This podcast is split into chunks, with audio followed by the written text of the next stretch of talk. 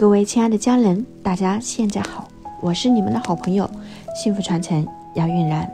那今天要给大家分享的是亲子关系。那所谓的亲子关系呢，是指父母亲和子女之间的关系。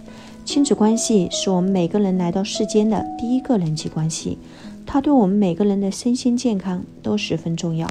这一阶段的亲子关系是孩子一生当中能否走向成功的最重要的关键时期。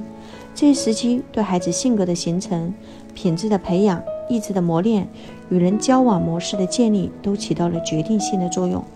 目前独生子女较多，不好管教，这是父母最头疼的问题。在建立亲子关系的时候，总是存在这样或那样的问题。关系太亲密了，恐怕产生溺爱；关系疏远了，又恐孩子抱怨，真的是难为父母，不知道如何是好。那。建立良好的亲子关系，我们应该如何做呢？第一个，家庭要和谐，完整的家庭是孩子健康成长的重要保障。给孩子一个和谐的家，就像一颗种子找到了适合孕育它的土壤，在阳光与风雨之中茁壮成长。第二个，教育要适度，家长最大的挑战就是如何平衡好与孩子保持亲密关系的同时。给予他们一定的空间和私人领地，这对越来越独立的孩子来说是必须要的。第三个，做好孩子的榜样。父母是孩子的第一任老师，父母的言行举止直接影响到孩子的成长发育，所以，我们不要把自己的不良情绪或一些不良的行为影响到孩子，让孩子在生活中经常看到父母身上的闪光点，在学习、工作和待人处事等方面成为孩子的榜样，这样孩子会信赖你、佩服你、亲近你。第四点，把握批评和表扬的机会。孩子有错，不要发火，平静下来，慢慢说。既要分析做错的原因，更应告诉孩子怎样做才正确。第五个，多沟通，多陪伴孩子。无论怎样忙，都要抽时间陪伴孩子。孩子在父母身边是感到最安全、最快乐的。每天餐桌旁的聊天，睡前的小聚，假日的外出活动，其乐融融，这是建立良好的亲子关系的绝佳机会。那孩子在成长的过程中，有些问题总会让家长很棘手。当孩子犯错时，我们应该如何去做呢？我们必须做到以下几点呢？第一个，不要急于批评孩子的错误。当孩子犯错误的那一刻，其实他们内心是有受惊的。如果父母马上过来批评他，不仅不会让孩子的错误行为减少，反而会增加发生的几率。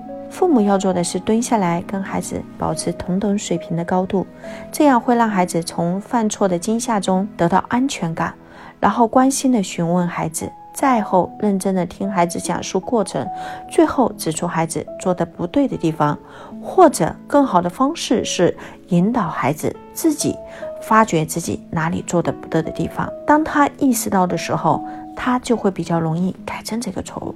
第二个，跟孩子好好的解释。当孩子犯错后，家长也许也生气的指责孩子，但事后又会后悔。很多家长在意识到自己错了之后，又不想在孩子面前道歉。况且本来就是孩子犯的错误，所以也不会因为自己对孩子惩罚过激而去弥补什么。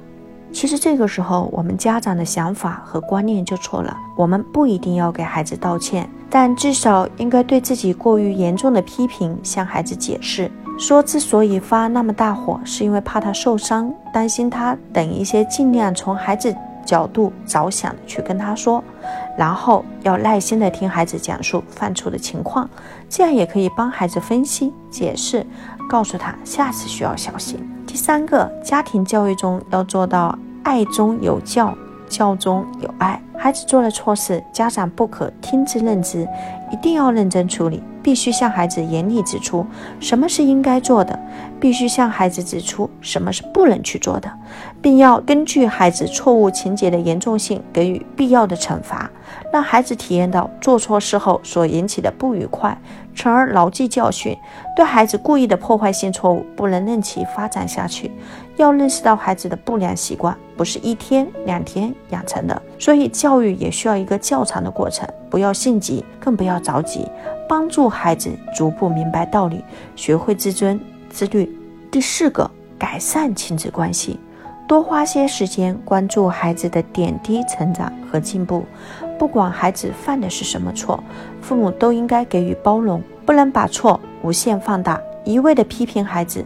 父母可以指出孩子的错误，但指出孩子在哪不等于批评。而在孩子一错再错时，可以跟孩子分享一些自己的经验，告诉他爸爸妈妈遇到过类似的事情是怎么处理的。通过这样的言传身教，让孩子感受到父母的关爱。人非圣贤，孰能无过？我们的家长需意识到这一点，要允许孩子犯错误。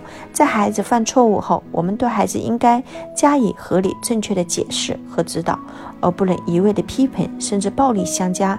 学会正确的对待孩子的错误，让孩子对错误形成良好的认知，这才是关键的所在。亲爱的家人们，今天分享的亲子关系的重要性，你学会了吗？月兰老师和你一起成长。下一期我们不见不散。我爱你们，如同爱我自己。